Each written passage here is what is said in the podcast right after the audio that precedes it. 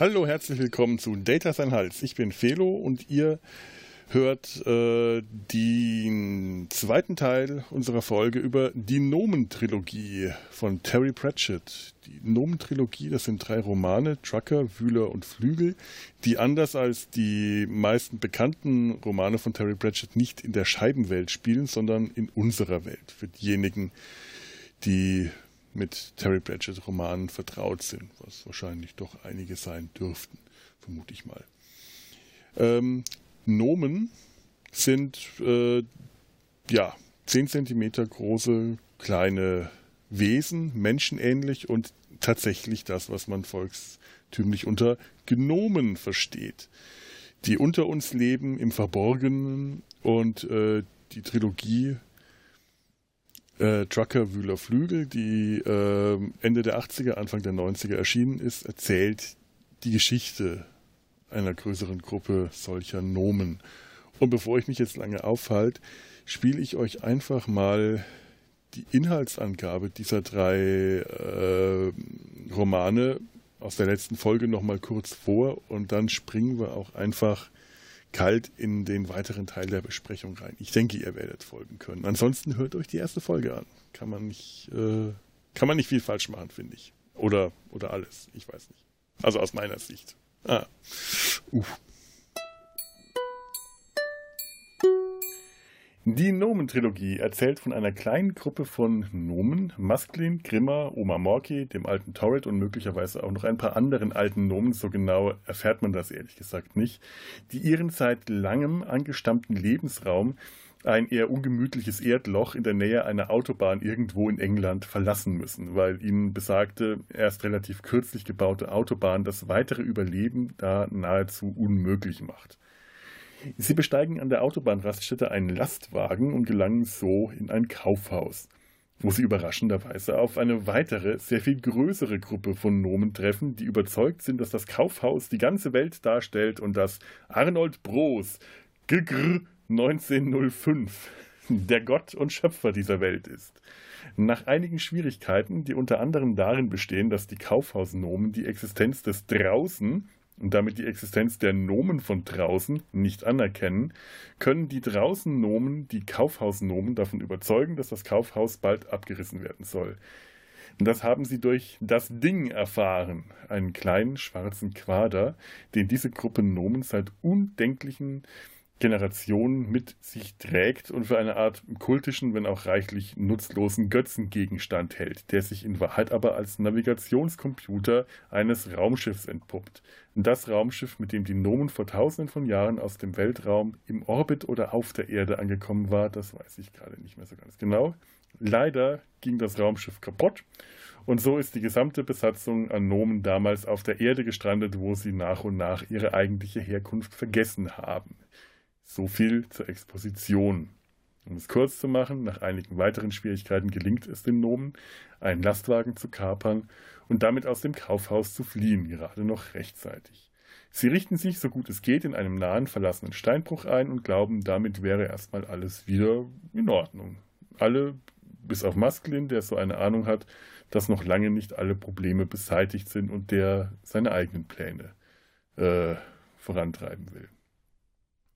In den weiteren Teilen der Trilogie Wühler und Flügel wird beschrieben, wie Masklin zusammen mit Gurda, dem jungen Abt der ehemaligen Kaufhausnomen, und Angalo von Kurzwaren, einem jungen, waghalsigen Kaufhausadelspross, der sich auch schon beim Kapern und Steuern des Lastwagens hervorgetan hat, aufbrechen, um den nahen Flughafen und damit Florida, dem Ort, wo der Orangensaft herkommt, zu erreichen, um Enkel Richard 39, dem Enkel der Kaufhausgründer und den steinreichen Chef des Arnco-Konzerns Richard Arnold, um Hilfe für die Nomen im Steinbruch zu bitten.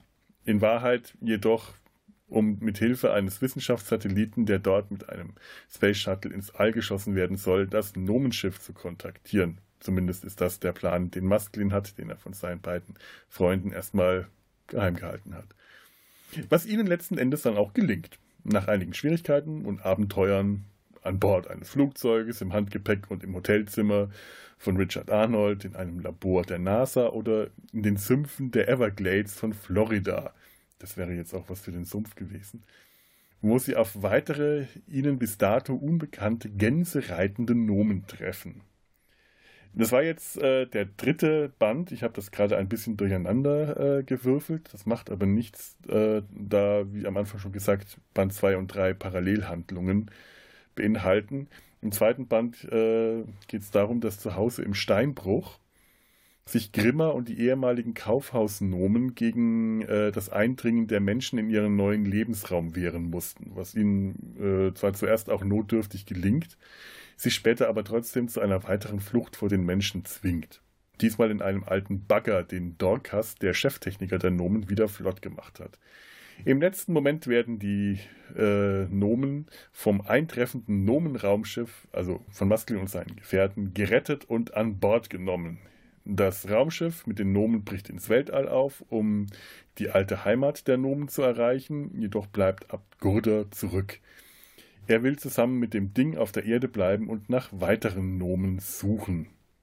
Als wichtige Parallelhandlung im dritten Roman sei noch die Entdeckungsreise einer Gruppe ähm, neugieriger südamerikanischer Frösche erwähnt, die ihren angestammten Lebensraum, eine Bromelienblüte, die für sie bislang die gesamte Welt dargestellt hat, verlassen, um herauszufinden, was sich jenseits der Blütenblätter befindet.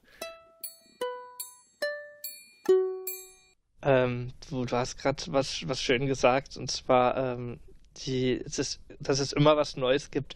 Für mich war ein bisschen eine kleine Enttäuschung, aber es lag einfach daran, ich habe die, ich habe die ersten zwei Teile gelesen gehabt, relativ nah am deutschen Erscheinungszeitraum, vielleicht 1994 mhm. oder so. Und den letzten Teil einige Jahre später. Ähm, mhm. Und ich war da, ich war etwas enttäuscht von, weil im Prinzip man weiß ja schon, wie es ausgeht. Ich habe ja. die ganz, ich, ich habe ich hab die Hälfte vom Buch gedacht, ich habe das Buch schon mal gelesen, weil ich weiß ja, wie es endet. und, und irgendwo mir fehlt ein bisschen dieser, dieser Neuaspekt. Ja, okay, es ist ein anderer, die andere Hälfte von, von, der, von der Story, ja. die erzählt wird, aber schlussendlich, es kommt auf einen Punkt hinaus und das fand ich leider etwas schade dann. Es ist sonst, weil ich mich halt drauf gefreut ja. hatte. Ich dachte, ah, oh, dann äh, denkst du zurück und denkst du so, ach ja genau, Trucker, Wühler, oh, das waren so tolle Bücher. Erst hier der Stein, äh, also er, erstmal dieses Loch, dann das Kaufhaus, dann der Steinbruch. Da muss doch jetzt noch was kommen, keine Ahnung. Vielleicht kommen sie in die Stadt oder sonst wie und dann ja. war. Mh. Ja, es ist auch so. Ähm, äh, der dritte Band zeigt eigentlich nicht, wie die sich, diese Gesellschaft, diese große Gruppe sich weiterentwickeln muss sondern eigentlich nur eine äh, Abenteuerreise von drei Individuen. Das ist eine ganz andere Geschichte. Also ich habe es ja damals vorhin in der, in der, in der, da in der äh, Inhaltsangabe auch Band 2 und Band 3 ausgetauscht. Weil passiert parallel und du hast eigentlich, egal wie man es geschrieben hätte, man hätte am Ende das, man hätte das Gefühl, man weiß eigentlich schon, wie das Ende ist, es sei denn, Terry Pratchett hätte am zweiten Band das Ende offen gelassen. Das aber eben, das hatten wir ja gar nicht, nicht gemacht und daher weiß man, äh, sie werden gerettet und das muss das Raumschiff sein und das heißt, äh, die Nomen, Masklin und die anderen müssen das Raumschiff irgendwie finden und äh, kontaktieren können. Das stimmt, ja. Es ist auch so, der dritte Band hat noch einen Bruch, während der erste und zweite Band jedes Kapitel mit dieser heiligen Schriften, mit diesen heiligen Kapiteln aus den heiligen Schriften beginnt. Also quasi im Kaufhaus das Alte Testament und im Steinbruch das Neue Testament, denn sie schaffen sich ihre neue heilige Schrift, die den Gegebenheiten im Kaufhaus angepasst sind, ist dann der dritte Band äh, eine Enzyklopädie von Angelo Kurzwarenler für den wissbegierigen jungen Nom, wo er aufschreibt, was er alles erlebt und sieht nach seinen begrenzten Vorstellungen, was Sandwiches sind und was eine Concorde ist und dieses und jenes. Das ist auch sehr witzig, aber es ist auch so ein Bruch und das hat mich damals sehr enttäuscht, weil ich dachte, ach, das andere fand ich besser. Das äh, ging mir ähnlich. Das andere war lustiger auf jeden Fall. Aber da du es gerade sagst, ich habe hier gerade eins schön auf. Sie sind andererseits, diese, diese Erklärungen sind wunderbar geeignet, wenn du Kinder hast, die Sachen haben, die sie wissen möchten. Also wenn du es daraus dann, warte, Satelliten. Sie befinden sich in All und bleiben dort, weil sie sehr schnell sind. Sie fahren, fahren nicht lang genug an einem Ort, um herunterzufallen. Das per Fernsehen prallt von ihnen ab. Sie gehören zur Wissenschaft. Dabei sind Fernsehen und Wissenschaft wieder groß geschrieben als Querverweise. Ja, das ist das Schöne. Sie lernen viele Dinge, ohne sie wirklich zu verstehen. Also sie lernen mehr Dinge, als sie in der Lage sind, wirklich äh, begreifen zu können. Und das, obwohl Nomen ja schnell sind, äh, da sieht man, wie schnell diese Entwicklung vorangeht und wie lange die eigentlich auf der Stelle gestanden haben müssen. Die sind ja seit Tausenden von Jahren auf der Erde und haben äh, einen zehnmal schnelleren Lebenszyklus äh, als wir Menschen. Das heißt, äh, was die an Geschichte hinter sich gebracht haben müssen seitdem. Das ist auch kein Wunder, dass sie sich über die ganze Erde verbreitet haben. Ich meine, sie reiten auf Wildgänsen, warum auch nicht. Äh, da, da ist es eher erstaunlich, dass diese eine Gruppe äh, in diesem Erdloch haust die eine Gruppe, die den Bordcomputer die ganze Zeit mitträgt, diesen kleinen schwarzen Quader, der für mich immer so eine Miniatur äh, des, des schwarzen äh, Monolithen aus 2001 mhm. äh, sein könnte. Ja, da wird er äh, wahrscheinlich auch dran gedacht haben beim Schreiben. Das ist eine ganz starke Verbindung. Also wenn man zum Beispiel an den Roman denkt 2001, äh, Masklin erinnert mich sehr stark an, an äh, Regenschauer hieß der, glaube ich, äh, der Hauptaffe bei 2001. Uh, ah. also die, die Grundsituation. Ich habe es vor, vor ja. zwei oder drei Jahren gelesen, aber ja, irgendwas klingelt da. Aber ja. Bei mir sehr lange her, dass ich das gelesen habe. Du, du, hast am Anfang halt die Grundsituation, dass du es mit einem Affenstamm zu tun hast, der, der auf dem absteigenden Ast ist. Mhm. Wo, wo eigentlich mehr gestorben wird, als das noch reingeboren wird, wo der, der ganz große Probleme hat mit der Nahrungsbeschaffung, die, äh, wo du eigentlich nur auf wenige Verantwortliche hast, die überhaupt was äh, können und alle anderen sind krank oder zu alt. Und, und das, das, und da ist der wesentliche Unterschied, ist, äh, bei 2001 ändert sich das erst durch die Entdeckung des Monolithen. Bei den Nomen ändert sich das aber durch eine aktive eigene Entscheidung, und zwar dort wegzugehen. Mhm. Und erst dadurch, dass sie weggehen, können sie ja erst das Ding aktivieren und finden ihre Monolithen. Also das ist so eine ganz starke Unterscheidung. Ja. Bei 2001 hast du es mit reiner Passivität in, zu tun, bei, in, bei den nur mit einer aktiven Entscheidung. Äh, jein, inwiefern ja. das eine aktive Entscheidung ist, wenn, dann könntest du ja auch sagen, dass was weiß ich was, eine Herde, die durch die Savanne zieht, eine aktive Entscheidung ist, dass sie irgendwo hinziehen und das ist es nicht. Also es ist einfach bloß die Futtergründe sind erschöpft und sie ziehen weiter. Und ja, so einfach so würde ich das. So wie nee, ich das, das verstanden habe, so wie ich das eigentlich ursprünglich verstanden habe, ist die Ursprungssituation, so, oder so wie ich es nicht verstanden habe, sondern so wie ich es im Kopf habe, ist im Prinzip die Ursprungssituation so, dass, die, dass wir eine überalterte Gesellschaft haben, die, deren jungen Arbeitskräfte im Prinzip kaum mehr Möglichkeiten haben, um Nahrung zu beschaffen. So, also ja, muss man irgendwo hinziehen, wo die Nahrungsgründe ergiebiger sind, in Anführungsstrichen. Das ist richtig, das ist aber trotzdem bleibt also, es eine aktive Entscheidung. Sie hätten auch da bleiben können, zugrunde gehen können.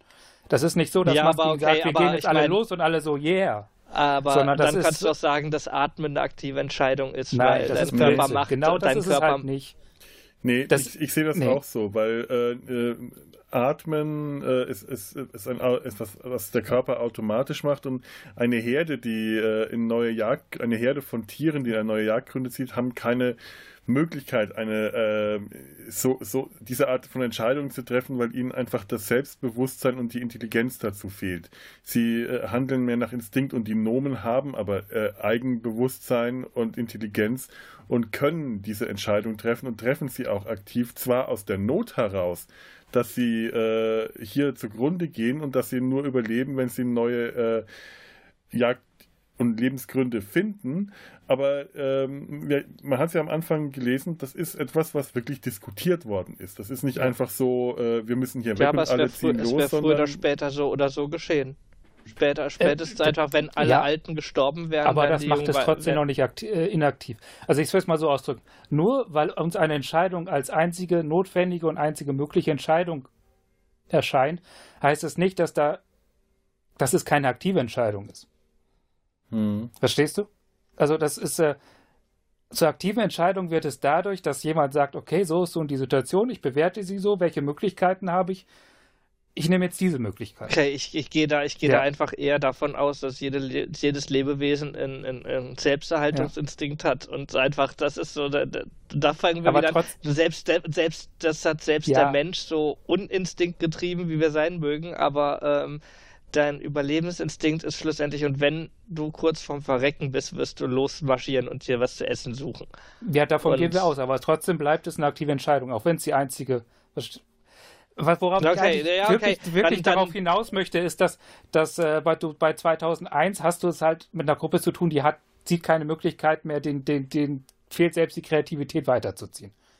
Das, das, hätten sie ja auch machen können. Genau, aber worauf genau und worauf ich genau. hinaus wollte, war aber, also, war aber schlussendlich, womit, womit sie ihre Monolithen aktivieren, ist, ist zwar ein Ergebnis dieser, Entsch also der Entscheidung. Wir können uns jetzt streiten, ob das eine aktive oder eine passive Entscheidung ist, wie auch immer, aber ähm, schlussendlich, sie treffen diese Entscheidung nicht, um den Monolithen zu aktivieren, sondern nee, das, das, äh, das passiert zufällig ich will darauf auch gar nicht hinaus. Ich will, der, der, wesentliche Unterschied für mich ist, dass es quasi tatsächlich bei 2001 ein göttlicher Eingriff im Sinne ist, Wumms, da ist was, das verändert jetzt für euch alles. Ihr müsst eigentlich gar nicht mehr so viel machen.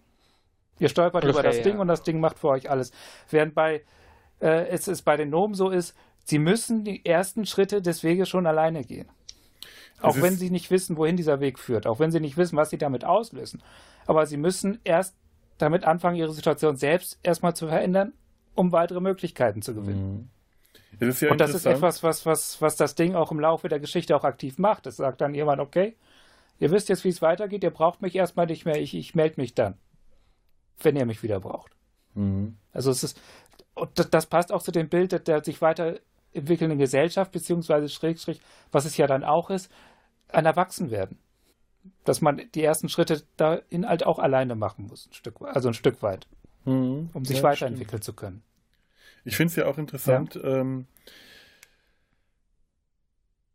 jetzt habe ich vergessen, was ich interessant finde. Ich wollte das die ganze Zeit. So langweilig. nein, nein, so spannend, weil ich habe meinen eigenen Gedanken darüber vergessen. Tut mir leid. Ich habe dir gebannt gelauscht. Verflixt. Äh, ja, doch, Aber das der, beweist der, mal wieder meine, meine Theorie, dass, dass Pratchett immer eine gute Unterfütterung ist für äh, philosophische Diskussionen. ja, weil, weil da, glaube ich, auch was hintersteckt. Ja. Also das ist nicht aus der hohlen Hand, was er da schreibt. Ich wollte auf den schwarzen Monolithen ja. äh, kommen. Genau. Ähm, das ist ja in, bei, bei, bei 2001 ist äh, der, der schwarze Monolith ja gewissermaßen äh, das, was in der Präastronautik immer gerne äh, propagiert wird, diese äh, Parapseudowissenschaft, äh, Eingriff von Außerirdischen auf die Entwicklung der Menschen, der Menschheit in einem früheren, äh, weit zurückliegenden Zeitalter. Und äh, hier haben wir etwas Ähnliches, zwar, äh, wie wir jetzt äh, festgestellt haben, äh, mit, mit anderen Mechanismen, aber der, es ist wieder ähnlich, der schwarze äh, Monolith, in diesem Fall der kleine schwarze Quader, das Ding, erwacht im Kaufhaus durch die Elektrizität, die es da gibt, zum Leben, zum elektronischen und äh, erklärt den Nomen, äh, wer sie sind und wie sie, dass er der Navigationscomputer ist und bringt sie auf einen weiteren Weg, hilft ihnen, schubst sie an zu ihrer Entwicklung. Also wir haben auch hier wieder ähm, eine Parallele. Äh, wie es dazu kam, das Interessante ist, dass die Nomen ja eigentlich selber die Außerirdischen sind, die möglicherweise vor tausenden von Jahren äh, auf die Erde gekommen sind und die Menschen weitergebracht haben wie auch mit ihrem kleinen schwarzen Monolithen, denn der dürfte damals äh, als Übersetzer gedient haben, weil die sich ja nicht unter, äh, miteinander verständigen können im dritten Wird das nicht sogar ganz direkt so erzählt, dass ja. sie versucht haben, die Menschen mhm. in der Entwicklung voranzutreiben, damit sie ihnen helfen können, nach oben zu kommen, aber die Menschen einfach so doof waren? Ganz genau. Ja, ja. das wird tatsächlich erzählt. Und äh, man, im dritten Band ist ja auch so, sie reden mit Richard Arnold dann im Hotel, der dann ganz fasziniert ist, äh, dass die kleinen Leute aus dem Kaufhaus tatsächlich existieren. Und sie können das auch nur machen, weil das äh, Ding mit ihm redet. Äh, interessanterweise in der gleichen Sprache, nur eben langs langsamer. Also die Nomen sprechen Englisch. Fand ich immer sehr faszinierend. Nee, ist doch klar. In, wer, wer in einem englischen Kaufhaus aufwächst ja. und sein, seine Religion anhand von Schildern aus einem englischen Kaufhaus äh, zusammenstellt, der wird auch wohl Englisch sprechen. Ja, aber die Nomen ja. von der Autobahn, die haben die gleiche Sprache und die sind wahrscheinlich seit Tausenden oder Hunderten von Jahren äh, von den anderen Nomen getrennt und isoliert gewesen und haben ja, okay, wir wissen, wir wissen jetzt nicht, wir wissen jetzt nicht wirklich, wie lange sie getrennt sind, weil ich meine, wenn eine Generation ja, zehn Jahre geht, dann ähm, naja, aber, äh, reichen es, ja schon es, 20, 30 Jahre Kontaktverlust. Äh. Ja, aber es, es würde ja schon ausreichen, dass sich die Sprache verändert. Zumindest, äh, und da scheint es keine so großen Schwierigkeiten zu geben. Sie müssen, sind zwar mit anderen Begriffen äh, konfrontiert, die sie nicht verstehen, ganz einfach, weil sie die, äh, weil sie das Kaufhaus nicht kennen und nicht, nicht verstehen, was Elektrizität und solche Dinge sind. Also haben sie auch noch nie von den, von den Begriffen äh, gehört oder Worten wie Tausende kennen sie nicht, weil das in ihrer Welt nicht vorkam, dass es Tausende von Nomen gibt. Aber sie können trotzdem die gleiche Sprache sprechen. Das ähm, und es ist dieselbe Sprache, die eben auch die Menschen sprechen. Und das fand ich immer interessant, dass sich das par scheinbar parallel irgendwie entwickelt hat. Äh, es ist wie mit dem Namen Nomen, wo, wo der herkommt. Äh, Gnome, Nomen, äh, das, äh, das ist so eine der, der Logikprobleme, die ich bei dem äh, Buch habe, wo man so entweder eine raffinierte Erklärung finden muss oder einfach drüber wegschauen muss. Ich würde, ich glaube, das ist ja, das ist ja ein Problem, was du eigentlich fast immer bei Science Fiction und Fantasy und so hast, dass, dass mhm. du dass du eigentlich mit ganz viel Sprachproblemen zu tun haben müsste, aber entweder drüber hinweggeschaut wird oder so eine Ausrede kommt wie äh, Universalübersetzer. Und ich finde das auch eigentlich, eigentlich gar nicht schlecht, wenn man einfach drüber hinweggeht, weil das so ja. viele Probleme aufmacht. Dann ist das Buch erstmal damit beschäftigt, die Probleme zu lösen und dann kommen die letzten zehn Seiten noch eine Geschichte. Ja, ja. ja. Äh, stimme ich dir eigentlich, eigentlich wirklich voll und ganz zu. Das ist tatsächlich manchmal das Beste das ist wie, wie mit so Zeitreisefilmen, wo die Leute dann so 500 Jahre in der Vergangenheit wieder auftauchen und die Leute so schönes, gegenwärtiges Englisch sprechen, einfach weil du sonst. Äh, weil die, die Geschichte ihnen das übersetzt. Deswegen. Ja. ja, ja. Weil die Tat ist das übersetzt. Ja, ich bin gerade momentan ja. wieder ein bisschen auf äh, Dr. Who zurückgekommen und genieße das sehr. Ähm, ja, auch Dr. Who, auch Präastronautik, die äh, auch, auch ein großer Quader, ein großer blauer, blauer Quader, gar nicht mal so unähnlich dem großen schwarzen Quader, aus dem dann allerdings äh, die Götter aussteigen. Und äh, ich meine, in der, in der ersten Geschichte ähm, reist der, der Doktor und seine Companions in die Steinzeit zurück, wahrscheinlich oh, oh, in die der Erde. In den ersten Folgen sieht er noch fast schwarz aus, dieser Quader. Das stimmt. Ja, es ist sehr dunkel ist das nicht sogar ein, so, dass, dass bei zwei, hm? dass am Ende von 2001 dieser Quader größer von innen ist als von außen? Ja, das ist so. Ja. also die Time Lords. Wir haben es. Genau. Boah, wir haben das gelöst. Stanley Kubrick hat eigentlich nur Dr. Who ins Kino gebracht. Er war ja Brite, ne? Ja, nun, ne? Da hätte ich auch. Ah, toll. Wir wissen jetzt, wie es aussehen würde, wenn er der Dr. Who verfilmen würde. Das wäre auch geklärt. Ja, ja. ich meine, vielleicht. Ja. Ähm,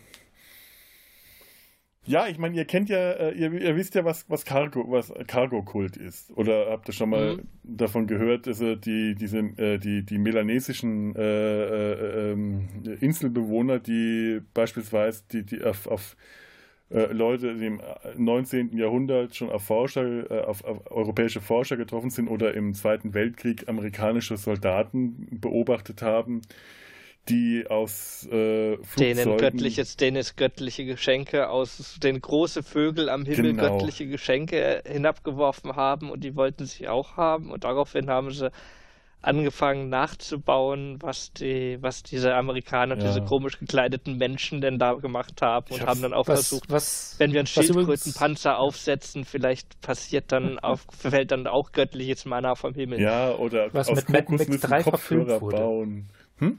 Hm? Was, was, mit Mad, Mad, Max 3 verfilmt wurde. Oh ja. ja. Ich habe auch ein paar alte ähm, äh, Fernsehdokumentationen äh, gesehen. Das ist echt interessant. Also diese, äh, diese Flugzeuge, die sie da aus, aus Schilf und Holz bauen, diese Landebahnen, die sie da bauen, ist sehr, sehr faszinierend.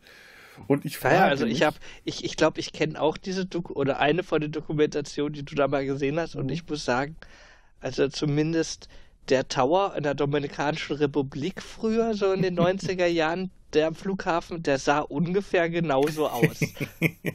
Also ernsthaft, so du hast so, so, so, so ein Meter 50, weiß ich, Beton- oder Steinfundament und der Rest war da drüber mit, ähm, mit Bambusstangen zusammengezimmert. Oh Zweistöckig mit Bambusstangen. Ja, und dann, dann, wurde uns, äh, dann wurde uns erklärt, ja, äh, wundert euch nicht, dass das so komisch aussieht. Die Hurricane-Saison reißt es jedes Jahr um und dann ist es einfacher, es wieder aufzubauen. Was ich mich frage, ist, sind Gartenzwerge ein Überbleibsel eines Cargo-Kults? Oh. Äh, weil die Menschen, die ja irgendwann, äh, die, die Nomen, die auf der Erde gelandet sind und versucht haben, die Menschen weiterzubringen und ihnen möglicherweise auch äh, geholfen haben, sich weiterzuentwickeln, ihnen was weiß ich. Also das haben, das haben sie ja bewiesenermaßen ein bisschen in Neuzeit gemacht, weil ja. ähm, Meinzelmännchen. Heinzelmännchen. Meinzelmännchen sind. Das sind die Meinzelmännchen. ja, Heinzelmännchen. Heinzelmännchen sind die hier aus Köln. Wie war es doch in Köln zudem mit Heinzelmännchen so bequem? Äh, äh, ja, also das, die, die ganzen Mythen um, äh, um, um Heinzelmännchen, um, um Elfen, um Pixies, die den Menschen helfen, was sie ja auch hier im, im Roman immer wieder anbringen. Ich möchte nicht äh, äh Blumen anmalen müssen und Flügel tragen, sagt Dorcas, weil die Menschen glauben, dass äh, kleine Wesen solche Dinge tun. Das lesen sie aus irgendwelchen Märchenbüchern, aber die ganzen ja, Märchen Kinderbücher, genau. Sie die, kriegen ein Kinderbuch in die Hand und dann sehen sie das kleine, ja. das kleine Menschen Blüten anmalen müssen und Flügel tragen. Und äh, vielleicht ist das ja dann äh, so eine Art äh, kollektives Gedächtnis, eine, eine Erinnerung, vielleicht gehe ich da ein bisschen weit, aber die dann dazu führt, dass die Menschen äh, wenn die Nomen äh, ihnen nicht mehr geholfen haben, weil die sich um ihre eigenen Probleme gekümmert haben oder festgestellt haben, den, den, die, die Menschen sind noch nicht so weit, die können uns nicht helfen, wir müssen alleine zurechtkommen, die Menschen das dann vermisst haben und dann kleine Statuen aufgestellt haben von den Nomen von, und, und daraus sich dann der Gartenzwerg entwickelt hat. Das wäre doch möglich. Und die, und die Nomen glauben inzwischen, dass in den Häusern irgendwelche bösen Hexer und Zauberer wohnen, die vorbeikommenden Nomen einfach versteinert haben. Ja, ja, äh, stimmt, ja, ja. Ich meine, das ist ja toll, wenn sie da die Gartenbauabteilung besuchen und äh, äh, Grimmer und Masklin entsetzt vor den, den Gartenzwergen stehen und äh, Gurda äh, äh, vollkommen erschüttert ist, dass äh, dass, dass sie das ekelhaft und abstoßend finden, weil wo das doch so äh, ein, ein Teil der Nomenreligion ist, dass gute Nomen, die ins Jenseits kommen, irgendwann zu diesen äh, Statuen werden mit den roten Mützen. Das ist schon eine ziemlich grausliche Vorstellung, muss man sagen. Naja, Mumien? Ja, Mumien, ne? Ja. Wenn sie werden wir ihr noch eine rote Mütze aufsetzen und so einen lustigen Schubkarren in die Hand geben. Oder? Ich möchte Überleg auch, dass sie, stellt euch das mal vor, dass auf unseren Friedhöfen statt äh, Grabsteinen Abbilder unserer Verstorbenen mit roten Mützen und Schubkarren stehen. Das wäre schon irgendwie ziemlich makaber, aber wer okay, ähm, also, na, also äh, Friedhof äh, ist ja auch schon ziemlich makaber. Bestimmt. Ja. Also ich weiß nicht, Ken, ich war, ich war mal am Prager Friedhof der eine Prager Stadtfriedhof, der ist ja riesengroß. Und ähm, was ich extrem ungewöhnlich fand, waren äh, im Prinzip mit, mit, ich weiß nicht, wahrscheinlich mit Laser oder sonst was in Stein gemachte Abbilder von den Menschen. Und zwar wirklich, ähm, hm. also, also ich sag mal fast Fotoqualität mäßig.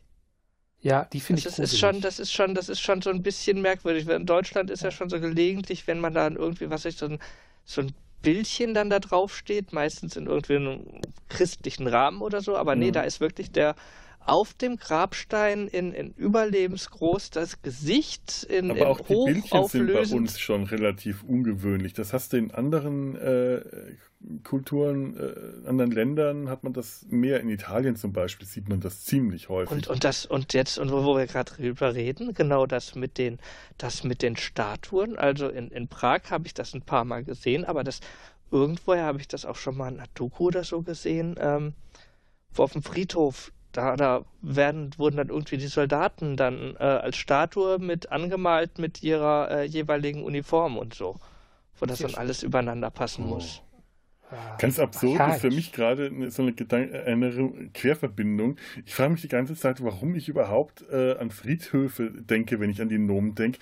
Ich, äh, hier in Köln gibt ist der Nordfriedhof bei mir in der Nähe und der ist wirklich schön. Also es gibt den Melatenfriedhof, der ist bekannt. da werden alle Touristen hingeschleust. Ist auch wirklich ein toller alter Friedhof. Der Nordfriedhof ist ein bisschen neuer, aber mindestens genauso schön. Und weil da halt nie viel los war und die Parks so überlaufen waren, habe ich mich gerne mal in der Mittagspause dahin verzogen, bin da spazieren gegangen, äh, habe da meine Mittagspause verbracht. Das sind Wiesen, das sind ähm, Bienenkästen und Wespenhotels und äh, wilde Wiesen, also wirklich Parkanlagen. Und während ich das gemacht habe, habe ich mir äh, gleichzeitig über, das, äh, über Kopfhörer das Hörbuch der Nomen-Trilogie angehört. Das heißt, ich habe die Nomen mit Friedhöfen in einer Querverbindung gebracht. Irgendwie, ja. Ich, ich überlege gerade, was, was das mit unserer Gesellschaft machen würde. Oder andersrum, was wie unsere Gesellschaft anders wäre, wenn wir wirklich Leute mit Schubkarren und roten Mützen ausstatten würden, würden also die, die Abbilder unserer Toten ob wir dann ein ganz anderes Verhältnis hätten zum Tod. Hm. Ob das dann mehr so eine Art, ich weiß auch nicht. Polonaise, äh, Blankenese und alle Ja, genau.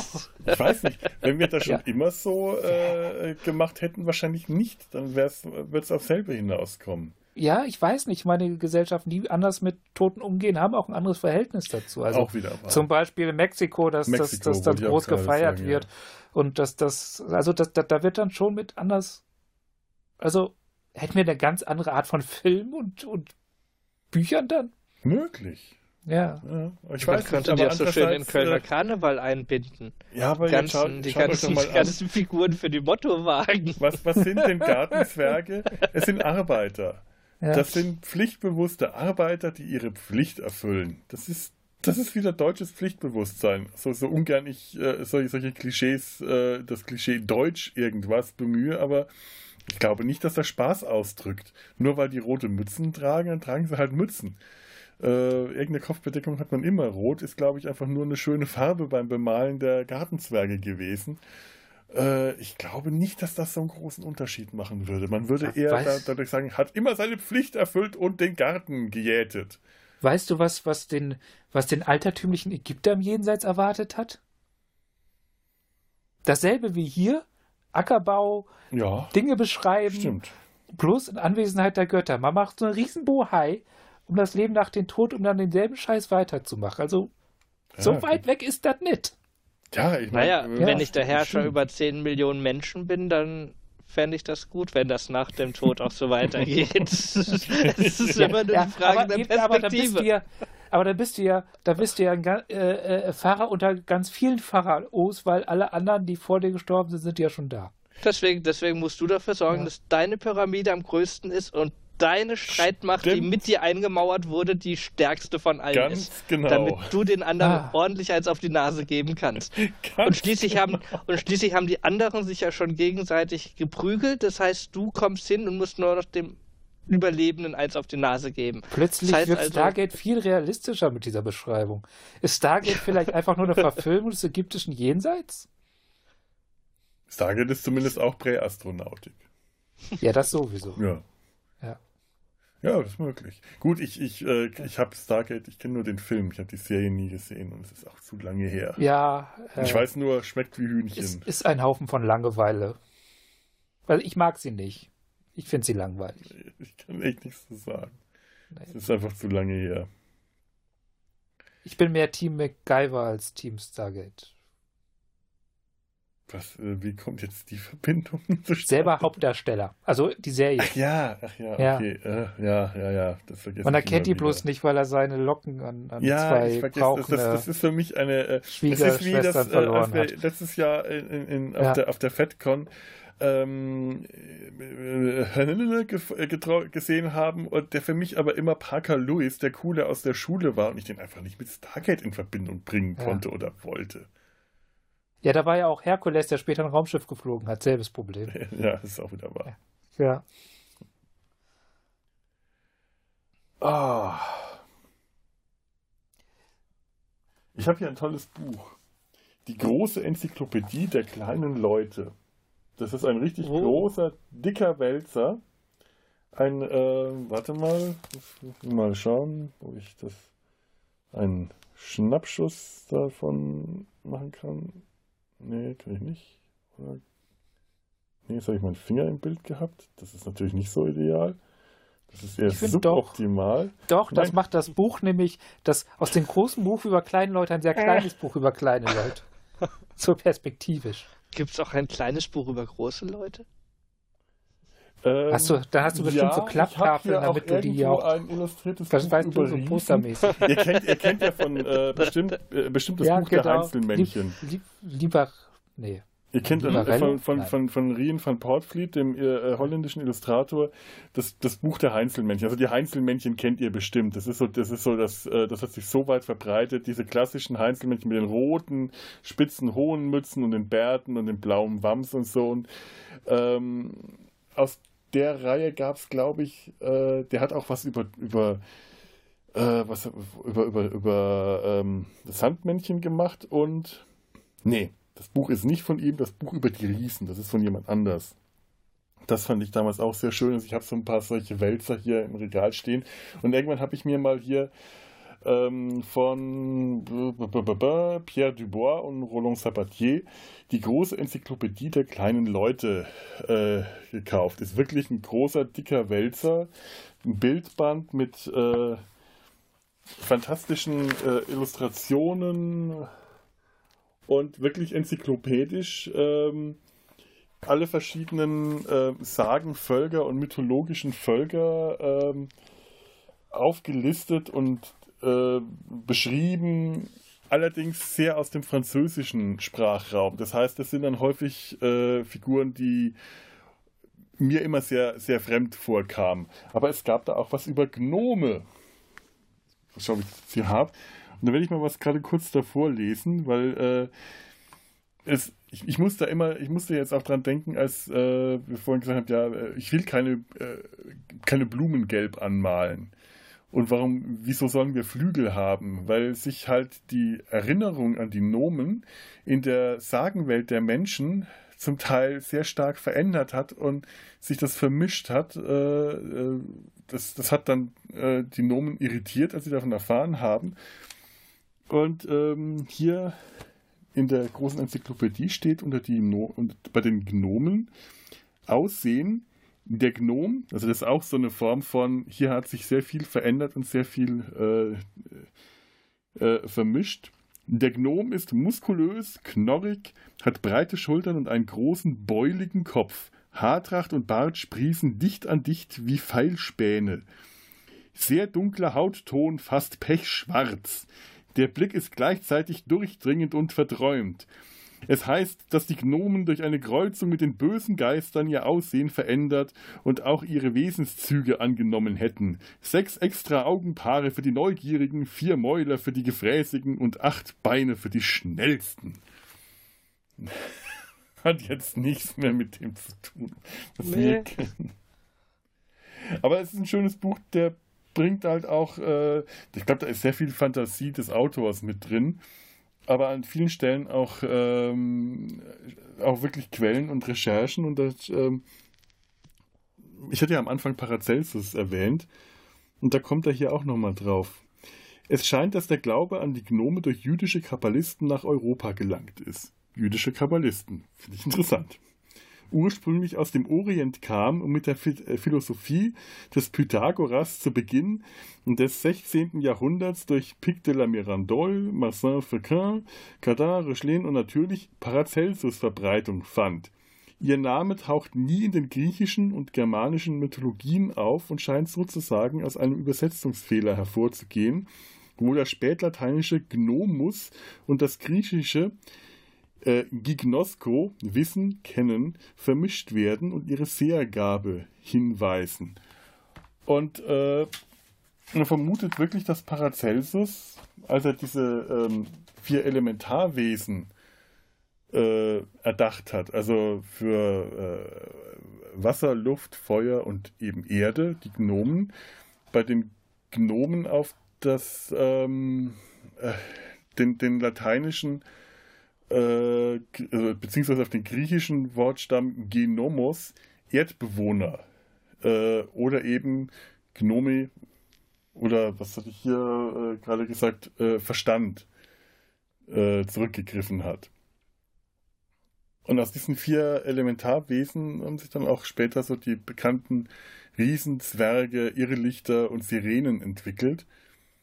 Und das waren aber auch äh, Figuren in, in, der, in, in der Sagenwelt, die vorher schon bekannt waren, äh, wie eben die Pygmäen, die ich vorhin erwähnt hatte, oder Salamander, die Feuerwesen oder Nymphen, Wasserwesen. Und äh, ja gut, ich meine, im 16. Jahrhundert oder 15. Da waren die vier Elemente noch äh, wahrscheinlich noch sehr viel mehr Teil der offiziellen Wissenschaft. Und die Gnome waren als Erdbewohner Teil dieser äh, vier Elemente. Die konnten sich nach Paracelsus durch Erde durchbewegen. Also nicht durch Graben, sondern so wie wir uns durch Luft bewegen.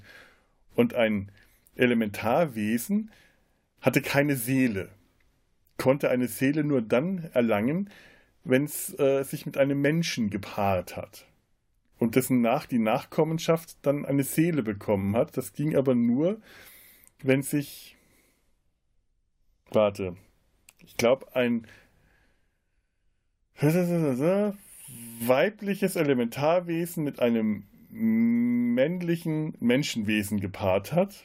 Umgekehrt äh, wäre das nicht möglich, weil Paracelsus überzeugt war, dass Frauen zu schwach sind, um, um, um ihre Seele weitergeben zu können.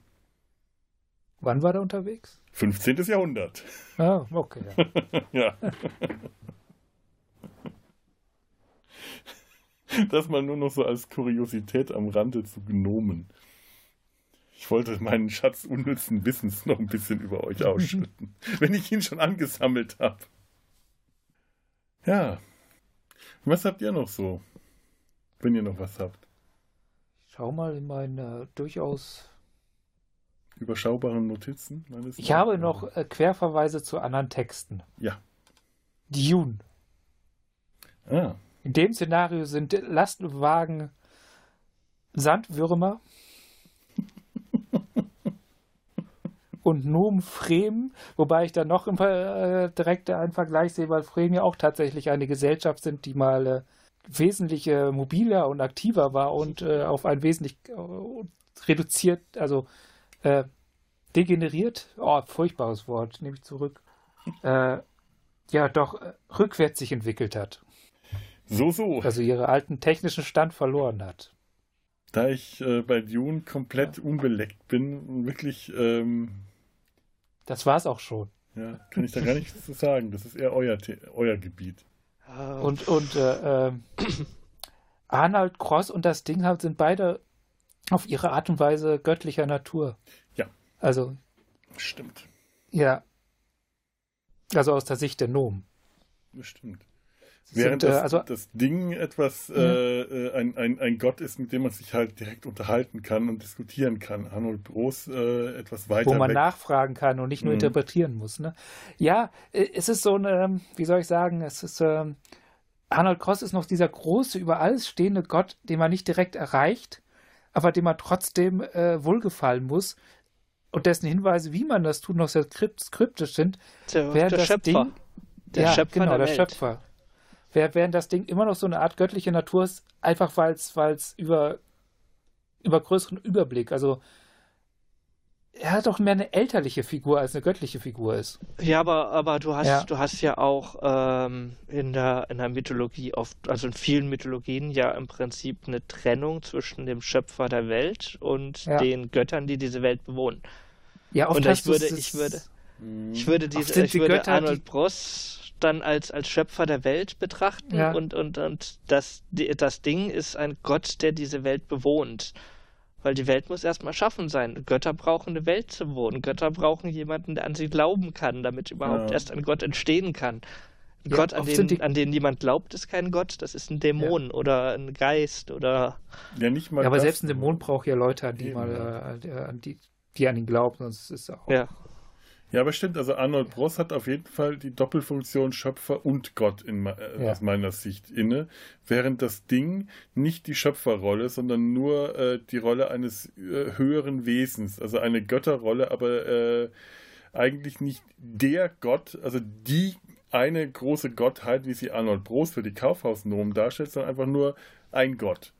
Ein, ein Hilfsgeist, ein äh, vielleicht äh, so etwas wie äh, bei den Römern, wie hießen, waren das die äh, Laren die Hausgeister. oder Penaten, genau, die Hausgeister. Ja, Penaten, genau.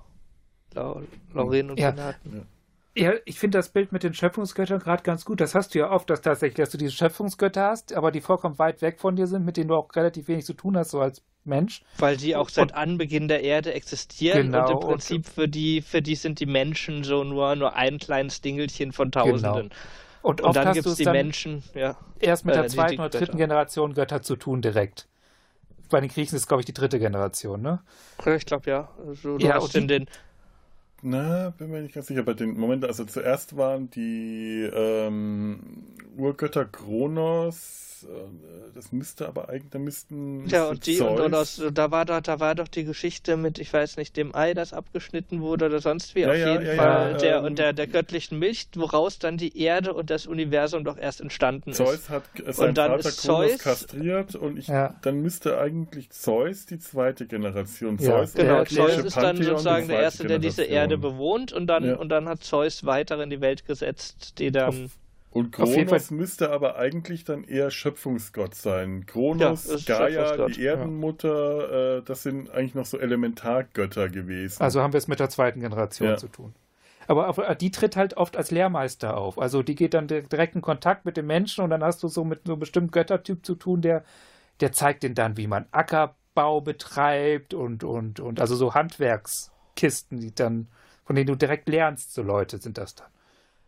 Was, was ja Jesus auch ein bisschen mhm. ist, der, der, der, der, der, der erklärt uns ja, auch wir, haben wir Christen ja auch kommen. Also ja, ja. Dreifaltigkeit. Ähm, ja, ja. Für einen, Außen, auch, für der, der ist auch zweite, der ist auch für einen Außenstehenden tun wir, tun wir drei genau. verschiedene Götter. Da gibt es einmal den Was? Gott Gott, dann gibt es den Gott Jesus und dann gibt es noch den Gott Mutter Jesu und dann gibt es auch noch den, den Gott, äh, der Heilige Geist, ja. der irgendwie also, nochmal so also, alles irgendwie. Das Ding ist dann der göttliche Lehrmeister und es passt auch voll in das Prätsche Weltbild rein, weil es ist der Gott, der von den Gläubigen selbst erschaffen wurde. Mhm. Irgendwann ja, ja. mal. Und nur deswegen existieren kann, weil die Leute ihn so, erschaffen sogar und im, im wahrsten Sinne ja, Beziehungsweise weil sie auf ihn hören. Wurde. Ansonsten wäre es genau. nur irgendein Ding, das vor sich hin plappert, aber weil sie auf ihn hören, kriegt es ja auch erst diese göttliche Bedeutung. Ja, ja aber, aber in dem Fall auch ganz direkt, Sinne, weil äh, die Nomen haben wurde. das Ding gebaut. Ja, ganz genau. Und erfunden. Sie haben es bloß vergessen und deswegen kann es erst dadurch eine göttliche Funktion bekommen, weil sie die Ursprünge nicht mehr zurecht bekommen. Ja, jede äh, ja. Technologie, die weit genug fortgeschritten ist, ist von Magie nicht mehr äh, zu unterscheiden. Eines der Clarkschen Gesetze. Das ist ja. äh, in, interessant, dass es ihre eigene Technologie ist, die in, der, in ihrer eigenen Vergangenheit schon so weit fortgeschritten war, dass sie sie als Technologie, als Gebrauchstechnologie verstanden haben und jetzt so so weit über ihren jetzigen äh, Entwicklungsstand hinaus ist, dass sie sie als äh, Magie wahrnehmen äh, ja. müssen. Aber dafür gehen sie dann doch eigentlich ziemlich ungezwungen mit dem Ding um. Das ist eigentlich eher, äh, das wird ganz schnell als eine Art Gesprächspartner wahrgesehen. Also ab dem Moment, wo das Ding anfängt zu sprechen, verliert es seinen, äh, seinen kultischen äh, Wert. Vorher ist sogar ein bisschen, sogar ein bisschen Respekt verlieren sie vor dem. Also ja. das, das wird, wird sehr runtergeholt zu, auf Augenhöhe. Ja, vorher ist es so, dass ja. äh, ähm, äh, ähm, Torrid immer der, der, der Sippenälteste, der Hüter des Dings ist und das Ding gibt ihm äh, Anweisungen, wie es zu führen ist und wie sich die Nomen verhalten soll, aber eben nur solange wie es nicht wirklich spricht, hat es auch diesen ja. göttlichen Charakter. Und in dem Moment, wo es anfängt zu sprechen, ist es halt äh, Teil der Gruppe, zwar etwas schlauer, aber äh, jetzt nicht, hat, hat seine Göttlichkeit verloren, ist nur noch überlegen.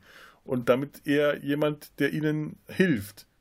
Also jemand, äh, quasi äh, jemand, mit dem sie sich noch nicht ganz auf Augenhöhe äh, ähm, abgeben können, einfach weil der andere noch ein äh, deutlich höheres Wissen und Können hat, aber die Augenhöhe ist, äh, ist, ist erreichbar jetzt.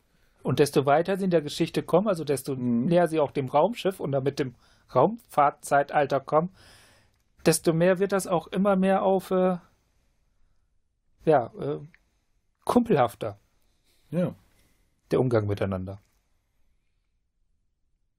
Es ist ja auch der Generation, ist ja auch der Generationenwechsel. Ähm, für die, für die alten Nomen war das ja, äh, wie du es vorhin gesagt hast, ein göttlich, also ein göttliches Ding, das, mhm. ähm, das mystische Befehle und Anweisungen erteilt hat, die nur für den Gruppenältesten zu hören waren. Ähm, und mit dem Moment, wo im Prinzip die Nachfolgegeneration ja auch diese Revolution, die, Revolution, diese gesellschaftliche Revolution auslöst, die wir vorhin angesprochen hatten, dann äh, ändert sich auch die Beziehung zu den Göttern und äh, sind wir eigentlich wieder beim klassischen Pratchett-Thema. Äh, wie ändert sich die Beziehung zu den Göttern, wenn sich die, wenn sich die Menschen fortentwickeln? Also ja. ich weiß nicht, in wie vielen, in wie vielen Büchern er das durchgekaut hat oder zumindest mal irgendwo am Rande äh, thematisiert hat, aber ich wette, wenn ich jetzt hier blind reingreife in mein Regal, würde ich spätestens beim zweiten Griff ein Buch finden, wo er das thematisiert hat. Ja. Das ist schon ein sehr beliebtes Thema bei ihm gewesen, das stimmt. Hat er nicht auch mit Neil Gaiman nicht auch noch so eine ähnliche Geschichte geschrieben? Äh, Omen? Äh, Good Omens. Good Omens, ja. ja. genau. Good Omens, das jetzt auch die ver ist, versät wurde. Die ist, ne? die, ist, hm, die ist schön, kann ich echt empfehlen. Ja, die ja ist, ich finde, das ist mal eine gute sehr, Verfilmung sehr hübsch anzugucken. Gewesen, ja. Sehr, Obwohl sehr ich, eigenständig äh, und mit, der, trotzdem, mit der Einschränkung, dass ich das Buch nicht gelesen habe, finde ich das eine gute Verfilmung. Das, das, das, das Buch ist ein wenig trifft, anders. Es trifft es. Aber äh, ja, es trifft, glaube ich, die, die Grund... Nicht viel. Also es trifft, es trifft das Buch echt gut. Ja. Es trifft, es trifft den Humor, der da dabei es rüberkommt, trifft, auch echt gut. Es trifft die auch Figur vom, vom, vor allem sehr gut.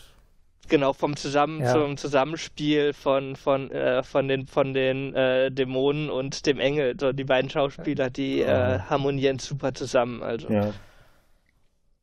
David Tennant und ähm, den Namen des anderen habe ich vergessen. Die sind großartig. Das ist ja. wirklich fantastisch. Ähm, ich habe hier gerade noch mal, schicke ich, setze ich auch noch mal eine Shownote, ähm, eine nette Seite mit Terry Pratchett's Sprache in Bildern, wer sich da mal ein kleines, oh, kleinen cool. Überblick verschaffen möchte. Ich nehme jetzt mal einfach bloß ein Zitat raus, es ist mir so ins Auge gestochen. Aus, äh, aus Pyramiden stammt das. Sterne in der Schwärze verstreut, als sei die Windschutzscheibe des göttlichen Wagens zerbrochen, ohne dass sich der Schöpfer die Mühe machte, alle Splitter aufzusammeln. Toll. Ist das nicht schön? Das ist doch Poesie. Einfach nur toll. Ach, das ist, ich, ich, ich glaube, ich. Äh, Und um vielleicht noch alle Leute auf, auf Pratchett, die mit Pratchett bisher noch nicht so viel zu tun hatten, ähm, gibt es in der letzte Kontinenten auch einen sehr schönen Absatz, ähm, der vielleicht auch ein bisschen also so, so diese Denkweise von Pratchett äh, äh, ranbringt. Und zwar, Bücher sind gefährlich sogar ganz normale Bücher. Ein Mann sitzt in irgendeinem Museum irgendwo und schreibt ein Buch über politische Ökonomie und plötzlich sterben tausende Menschen, die das Buch nicht mal gelesen haben. Hm. Weil die, die es gelesen haben, den Witz nicht verstanden haben. oh, ich habe Terry Pratchett so vermisst. Ich, ich glaube, ich muss jetzt äh, die ganzen Terry Pratchett-Romane standen in dem Regal, das Anfang des Jahres runter äh, von der Wand gebrochen war. Und die ja, verteilen sich hier gerade in Stapeln über mein Wohnzimmer, weil ich immer noch nicht dazu gekommen bin, Pratchett das wieder mehr als er eigentlich wiegen sollte. Ja, definitiv. Und das, diese Bücher hätten auch gefährlich sein können, wenn ich in dem Moment auf dem Sofa gelegen wäre. Und ich glaube, ganz ehrlich, äh, die Stapel, die sind gerade hier hinter mir. Da werde ich nachher reingreifen und äh, Felo, Felo, heute Abend zum ja Schlafen gehen. Eine große, an, große Ansammlung von Büchern auf einem Fleck, was das erzeugt. Also wir müssen jetzt nicht über den L-Raum anfangen, ja, aber das ist gefährlich. ähm, ich, ich sehe, ich sehe bei dir da hinten so ein paar, so ein paar Flächen, wo ich das Gefühl habe, wenn ich da, wenn ich da das, wenn ich da das passende Buch raus, wenn ich da das passende Buch rausziehe, dann greife ich nicht in, auf die Wand, sondern greife ich in ein, andere, ein anderes Bücherregal rein. Ja, ja. Ich habe auch schon Scheiß, immer gedacht, das mit, ist mit der keine, Perspektive. Kein Trugschluss. Das ist so. Ich habe schon immer gedacht, mit der Perspektive deiner, deiner Wohnung stimmt was nicht. Sie ist rund. Ja, Sehe ich da einen habe ich noch. einen habe ich noch, der, der, der vor allem durch vollkommen, äh, vollkommen uninteressant sein äh, glänzt und auch total langweilig ist, aber ich hab's halt. Hau raus. Wir, ja, wir glänzen äh, auch durch Langeweile. In den 80ern, also so um die Zeit herum, wie, wo, wo, wo dieser Roman spielt, ist, ist, ist ein Computer gebaut worden, ein, eine, ein Großrechner, wobei so groß war der nicht, der aussieht wie das Ding. Ein schwarzer, mit roten Punkten leuchtender Kasten.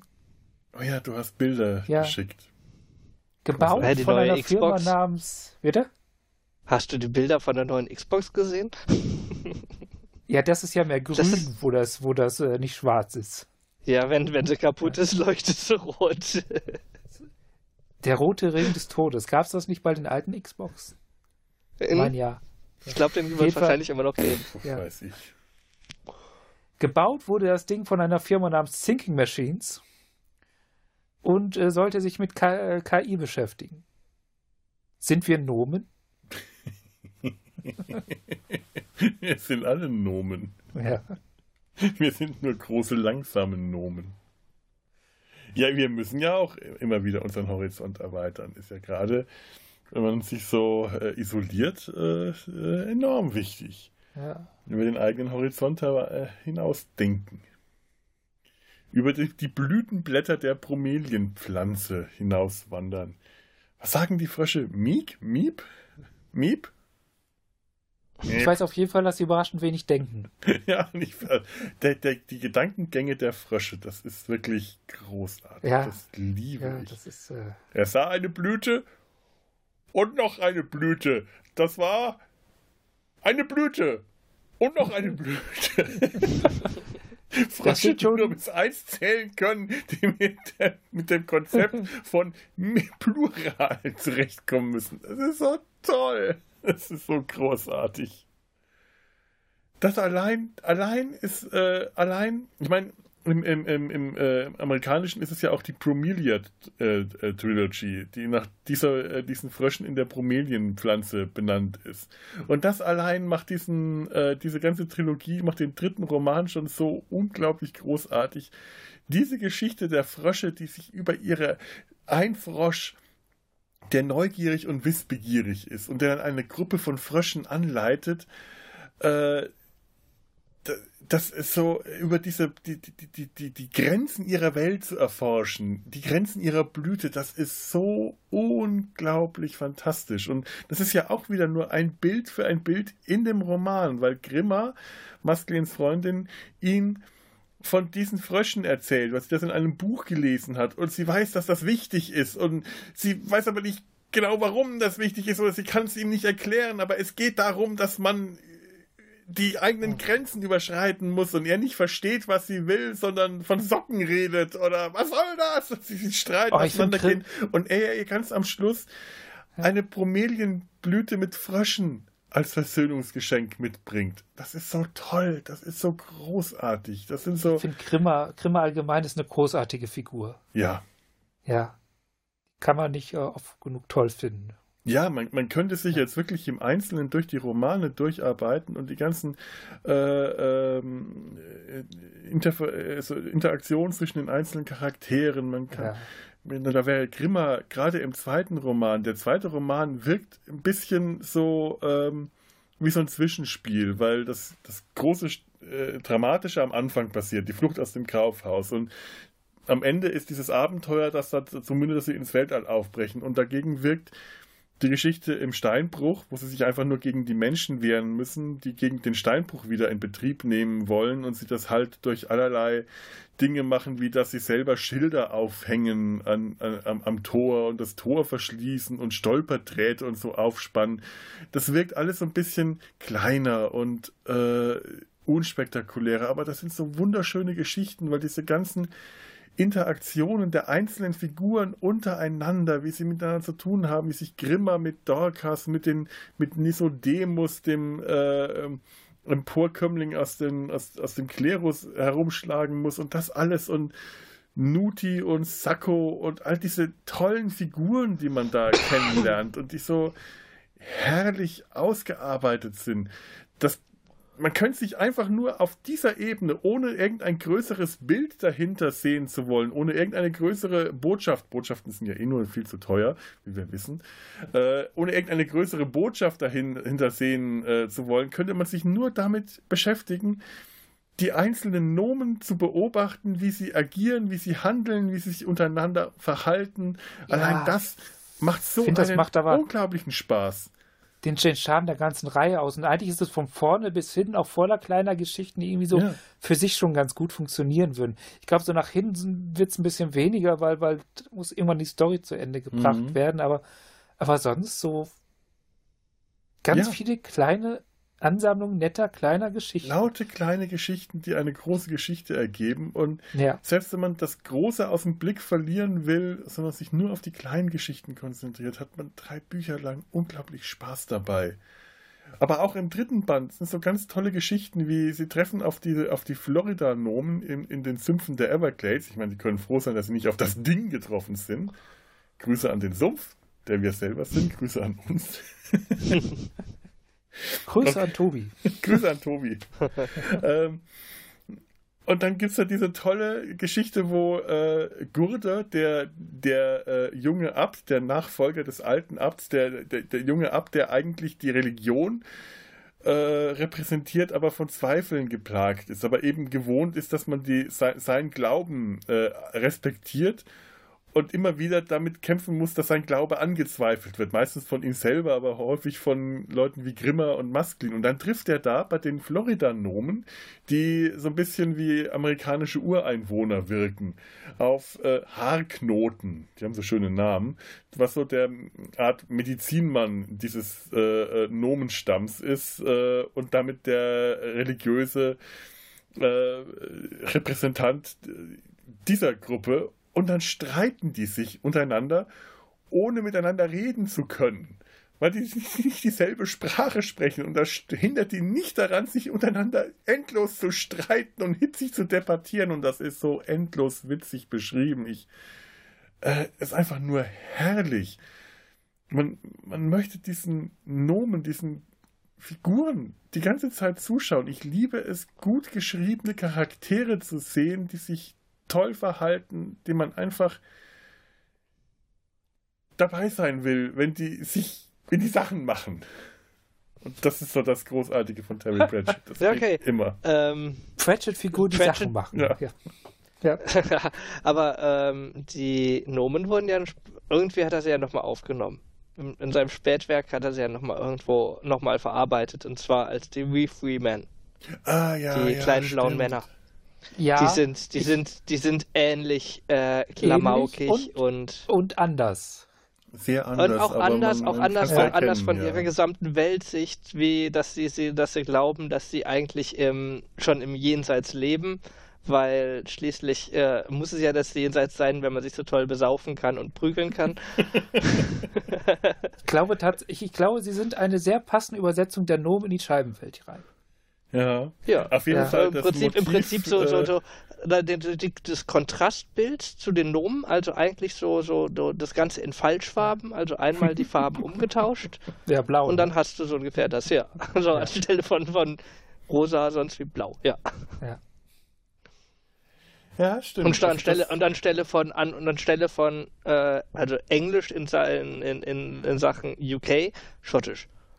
Da habe ich auch tatsächlich dann angefangen, die Romane auf Englisch zu lesen oder beziehungsweise mir ein englisches Hörbuch zu besorgen, weil das auf Englisch einfach so unglaublich viel witziger ist, weil diese schottische von diesen kleinen freien Männern, the We Free Man, ist einfach unbeschreiblich. Das ist die, die, ich, finde, ich mag die ganze Reihe, die er drum gestrickt hat. Also ich mag auch, mag, mag auch die, die, die, die Jenny, wie heißt sie so? Tiffany Aking. Tiffany, Tiffany, genau. Tiffany. Ja. Tiffany W. w. Ah, ja, ja. W auf ja, Deutsch. Ich mag, mag diese, ich mag diese ganze Reihe, die er um mhm. die geschrieben hat, nochmal dieses das, ist, das, das, richtet sich ja auch nochmal an so ein bisschen wieder ein ganz eigenes Publikum im Gegensatz zu den. Das sind äh, Kinderbücher. Das sind Kinderbücher. Sind, sind, dedizierte, ja. sind dedizierte Kinderbücher von ihm selbst, Oder aber auch so äh, als bezeichnet als Kinderbücher. Also ein, ein, jüngeres Publikum. Und er greift ja auch seine eigenen Themen, äh, die Themen der Hexen nochmal auf und fängt an, also diese Regeln, die er mit den Hexen aufgestellt hat, nochmal ein bisschen zu hinterfragen. Also zum Beispiel fand ich ja immer faszinierend bei ihm, ja, dass Hexen die Hexen haben keine Anführer.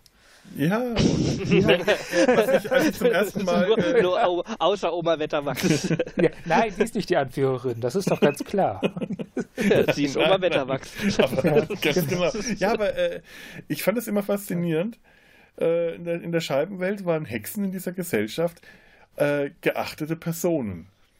Und ich war bis dahin, als ich das zum ersten Mal gelesen habe, einfach damit vertraut, dass Hexen das Böse dargestellt haben.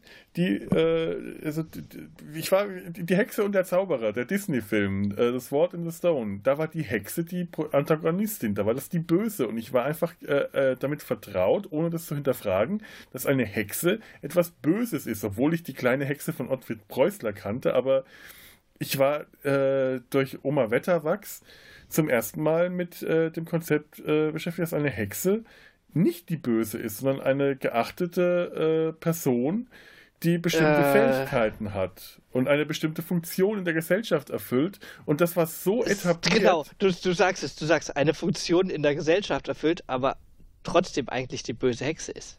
Sie empfindet sich selbst ja nicht als böse. Nein, also, nein, äh, äh, ja, ich weiß, äh, es gibt, es gibt, es gibt die, böse. es gibt die. Sie, sie, ist geachtet, sie ist respektiert, sie wird auch gefürchtet, so wie jemand halt gefürchtet ist, von dem man sehr viel Respekt hat, weil äh, das ist halt eine Person, der man äh, kein, nicht zu nahe treten will, wie halt ein, ein sehr grimmiger Vorgesetzter.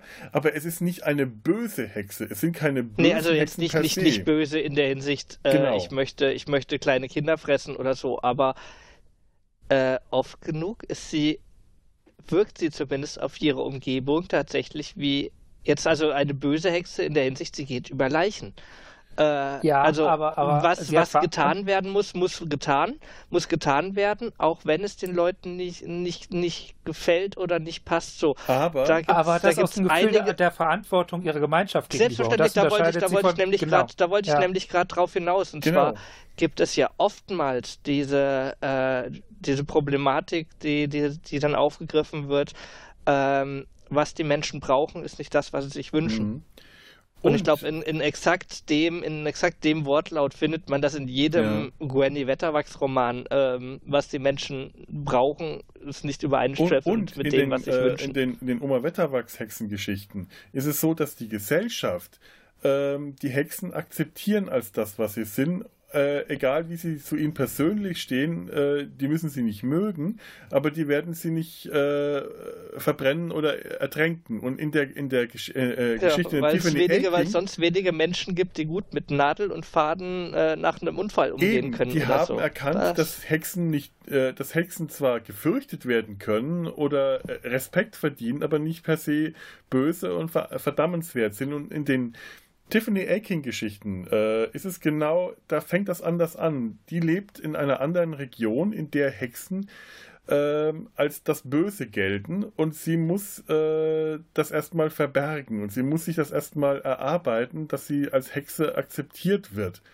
Und das fand ich interessant, also dass er damit quasi nochmal, dass Harry Badger damit quasi nochmal eine seiner etablierten Regeln äh, bricht und neu aufbaut und von einer anderen Warte herangeht, um, um letztendlich zum gleichen Ergebnis zu kommen. Aber man muss sich das nochmal erarbeiten, auch als Leser. Etwas, was man eigentlich schon als vollkommen etablierte Sache erkennt. Es ist wie wenn du äh, Isaac Asimovs Roboter-Geschichten, äh, äh, egal was auch immer, das positronische Gehirn, die drei Regeln der Robotik sind bei Isaac Asimov immer unveränderlich. Und wenn du dann mal irgendwas äh, findest, was häufig dann nicht von Isaac Asimov selber geschrieben wurde, aber der hat ja auch mal äh, mit, mit anderen Leuten zusammengearbeitet oder ähm, es gibt die äh, Roman-Trilogie Robot City, da hat er quasi erlaubt, anderen Autoren seine Roboter und die Robotikgesetze, also die Gesetze der Robotik, ein Roboter darf keinen Menschen schaden oder durch Untätigkeit zu Schaden kommen lassen.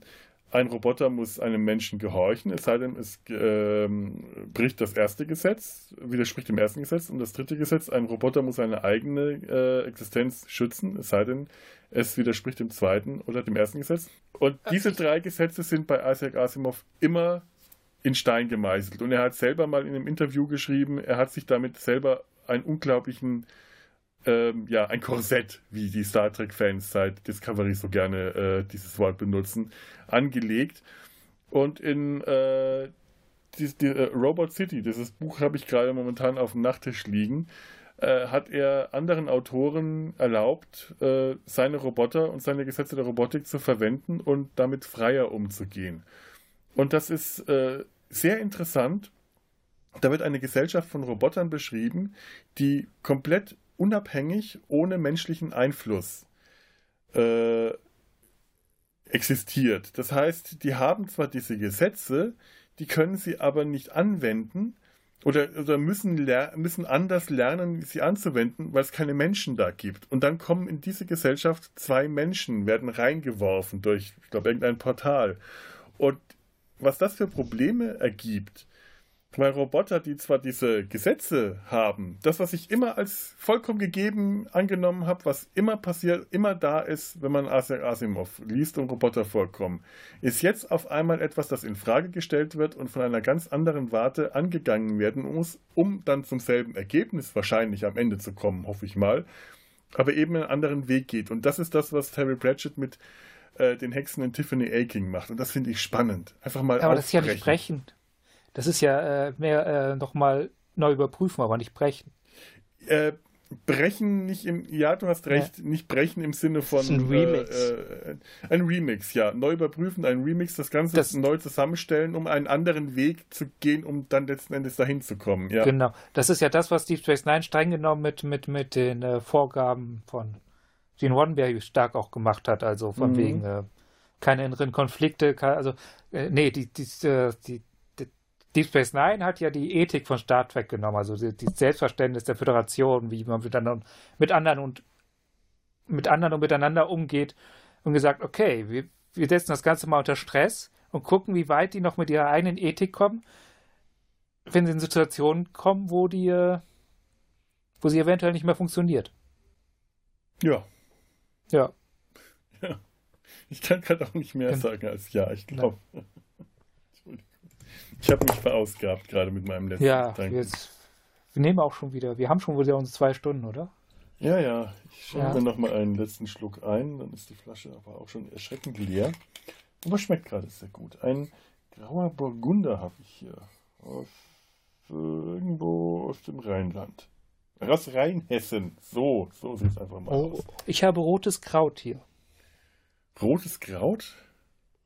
Sag nicht, dass, sag nicht, dass du Rotbuschtee trinkst. Geht nein. Das wollte ich nämlich gerade sagen. Also ich liebe ja. Rotbuschtee, aber ich weiß, dass du ihn verachtest.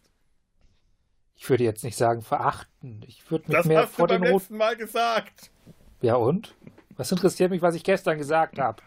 Was interessiert mich der Quatsch, den ich gestern gesagt habe? Ja. Wäre das Mark Twain? Womit wir wieder bei Star Trek wären. Hm. War das nicht äh, Adenauer? Mark Adenauer? Könnte auch Adenauer gewesen sein. Ja, ich, ich, ich, ich wünsche Adenauer, mir ja äh, ganz ehrlich, dass äh, Dr. Who sich mal äh, beispielsweise in der deutschen Nachkriegszeit, dass er mal auf Adenauer trifft. Man, man trifft immer nur so die gleichen Geschichten erzählt. Ja, ist schon sehr psychozentrisch, ne? Nein, eigentlich möchte ich, dass Dr. Who mir erzählt, dass der Tod von König Ludwig, dieser vermeintliche Selbstmord im See, dadurch erführt wird, dass der, dass der Master sich als Dr. Gutten ausgibt und den und, äh, König Ludwig im See ertränkt. Konrad Twain. Ich bin, ich bin gerade bei König Ludwig, dem Traumschlosskönig ja, und Dr. Who. Der Franke. Und, was? Moment. Hey, hey, ich komme aus dem einzigen Ort, aus dem einzigen Ort wahrscheinlich in ganz Bayern, die eine, äh, in der ein Weg, es ist nur ein Weg, es ist keine Straße, es gibt dort den Dr. Guttenweg, der einzige Ort, der einen Weg nach dem vermeintlichen Mörder von König Ludwig, dem Schenenkini, dem, dem Traumkönig aller Bayern benannt hat. Wir haben einen Dr. Guttenweg im Wernecker Schlosspark, möchte ich einfach Nein. mal betonen und äh, so wenig das zu irgendwas beiträgt, dieses Wissen, aber jetzt wisst ihr es auch und ihr werdet es nie wieder vergessen können. Teil nicht der, der, der klassische Master und, und äh, der König nicht schon die Kinnfrisur? Ja, die haben ja. einen ähnlichen Bart. Ja. Und ich meine, äh, König Ludwig, ich habe das vor ein paar Jahren im Urlaub, als wir äh, im, im, Allgäu waren und uns eins seiner, seiner Schlösser, also nicht ähm, das Traumschloss, sondern eins der anderen, wie war das? Neuschwanstein, glaube ich. Äh, also eins der anderen, mhm. also nicht Neuschwanstein gesehen haben, festgestellt, das ist eine extrem faszinierende Figur gewesen. Das ist ein schräger Vogel vor dem Herrn gewesen. Das wäre wirklich eine Geschichte gewesen. Da hätte man äh, ein Dok eine Doctor Who-Geschichte draus spinnen können aus dem Typen. Ich hoffe immer noch, dass äh, das irgendwann mal passiert. Vielleicht ist es ja in der aktuellen Staffel passiert. Das werde ich nie erfahren. Genauso wie ich nie erfahren werde, warum diese verdammte vierte Folge von Discovery angeblich die beste seit 20 Jahren sein soll. Könnt mich mal, ich werde mir die nicht anschauen. Ich habe nach der dritten ausgestiegen. Ernsthaft, was für ein Du hast es bis zur dritten Schmal. geschafft? Bis Die dritte neun, läuft nicht. Du kannst doch gar Minuten nicht nach der dritten Folge. ausgestiegen sein. Du bist mittendrin ausgestiegen. Ich bin nach neun Minuten der dritten Folge ausgestiegen. Neun Minuten. Ah. Wirklich, äh, äh, weißt du noch, äh, das, das war an dem Tag, und ich Moment, hatte nach der äh, zweiten die, Folge. Ach so, Folge. Das heißt, die Folge, die jetzt am Freitag lief, war die beste Star Trek-Folge seit 20 Jahren? Wurde angeblich bei, oder die davor, es wurde angeblich bei, ich, ich, seit 20 Jahren ist es irgendwie nicht so schwer, glaube ich. Wollte ich gerade sagen, da lief ja nichts. Ja Gott. Ja, eben. Nein, also, also, also, ich, also möchten wir jetzt mal Enterprise jetzt nicht. Also Moment, wie- wann, wann, egal, wann, egal, egal, was man von Enterprise halten mag. Also, Moment, aber wann, wann war Enterprise? äh, bei? Enterprise, bei Enterprise habe ich nicht nach anderthalb Staffeln abgeschaltet und nicht mehr Enterprise war, eingeschaltet. war schon in diesem Jahrtausend tatsächlich. Ja, okay, Ja, war dann, in dann, ich, dann, Jahrtausend. dann nehme ich alles zurück. Dann, äh, wenn, wenn Enterprise noch in den letzten 20 Jahren lief, dann möchte ich das mal ganz stark in Zweifel stellen, von wegen beste Folge, Star Trek Folge seit 20 Jahren. Weil auf muss Enterprise ich hab- ich gerade auch nichts kommen. Ich, ich glaube, Ich meine Meinung zur Aussage, wie das gelesen. Beste von ist bekannt. Ja. Ey, Da muss schon etwas äh, sehr, sehr stark, also übermächtig, göttlich sein. ja. Und egal, ob jetzt die vierte oder fünfte Folge das Beste ist, was äh, seit 20 Jahren gesehen ist und alle sagen, jetzt hat die Serie sich gefunden, das hat sie auch schon in der zweiten und der ersten Staffel teilweise gehabt, dass es Folgen gab, die so toll waren, dass man gesagt hat, jetzt ist es gut. Und am Ende war es immer Quatsch. Einstein, die Einsteinsche Definition von Wahnsinn. Immer wieder dasselbe tun und auf ein anderes Ergebnis hoffen. Das ist jetzt nicht, die Serie ist jetzt mit sehr großer Wahrscheinlichkeit nicht gut. Und wenn sie gut ist bis zum Ende, dann habe ich immer noch die Möglichkeit, sie mir dann anzuschauen. Und wenn ich sie mir jetzt anschaue, ist die Wahrscheinlichkeit groß, dass ich am Ende der, der dritten Staffel, äh, ja, Ja. es sind schwierige Zeiten. Discovery macht sie nicht besser, die macht sie nicht weniger schwierig, diese Zeiten. Und schau halt was anderes. Genau das tue Ja, ich gerade. genau. Das tue ich gerade. Truth Seekers schaue ich mir gerade an. Ganz tolle, tolle, großartige Serie werde ich ähm, ähm, am Montag mit Lars drüber reden. Im Sumpf ist eine wirklich fantastische kleine äh, britische Mystery äh, Science Fiction Serie. Macht enormen Spaß mit einem großartigen ähm, Nick Frost. Ähm, fantastisch. Ist genau dieses Doctor Who Feeling, das ich schon seit ein paar Jahren extrem vermisse, weckt gerade Truth Seekers wieder in mir. Ich, äh, ich bin gerade total angetan davon. Und das als kleinen Teaser auf den Sumpf. Hört da mal rein. Da, da, da schrei ich dann auch nicht rum. Weiß nicht, ob das jetzt ein äh, Grund ist, ein Das oder weißt du doch noch gar nicht. Ich behaupte das jetzt einfach mal. Und wenn es so. sein muss, dann äh, sage ich, äh, ich habe meine Meinung geändert, Vorrecht des Captains. Na denn. Dann, äh, Captain, my. Captain. Stell, ich stelle mich gleich auf den Tisch. Ja, bitte. Ja. Ich glaube, das glaube ich dir nicht. Weil du Ich liegst, kann alles behaupten. Du Du, wirst siehst- es nicht nachprüfen können. du siehst gerade viel zu gemütlich da aus. Das hast du jetzt ja, auf ich werde hier irgendwelche trotzdem Tische gleich. So gemütlich ist das gerade gar nicht. Ich bin hier unter einem viel zu kleinen Tisch eingeklemmt, wo alles Ja. draufsteht und außerdem habe ich Hunger. Ja, das ist, Ja. das ist, Ja. äh, Hunger ist immer ein guter Grund. Irgend, für, für irgendwas. Äh, oder was auch immer. Mein Glas ist auch schon wieder ah, überraschend leer. Und bevor ich mit dem Rest der Flasche einschütte und dann auf leeren Magen eine Flasche Grauburgunder geleert habe, das ist einfach nicht gut, würde ich mal sagen, wenn ihr einverstanden seid, dann bringen wir diese Folge jetzt hier zu einem netten Ende, oder? Jo. Ja.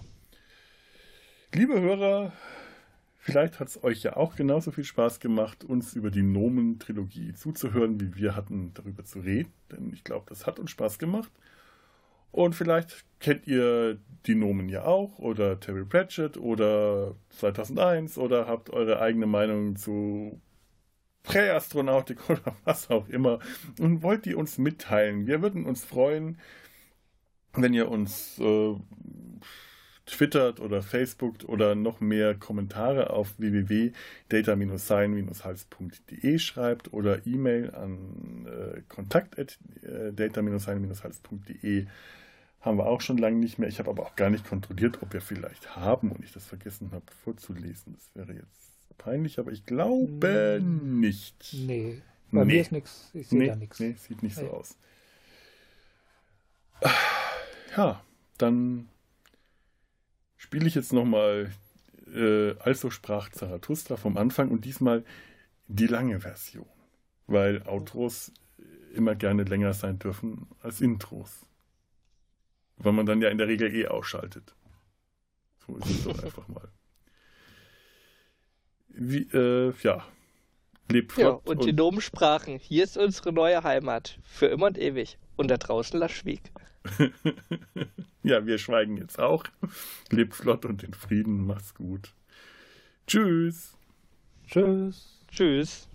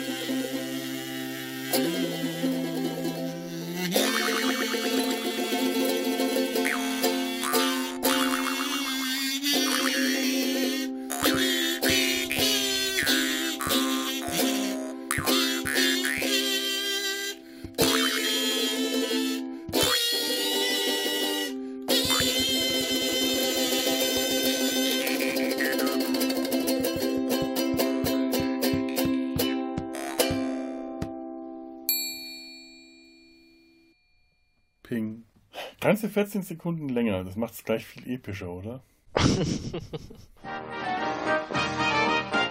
Eine Produktion des Podcast Imperiums.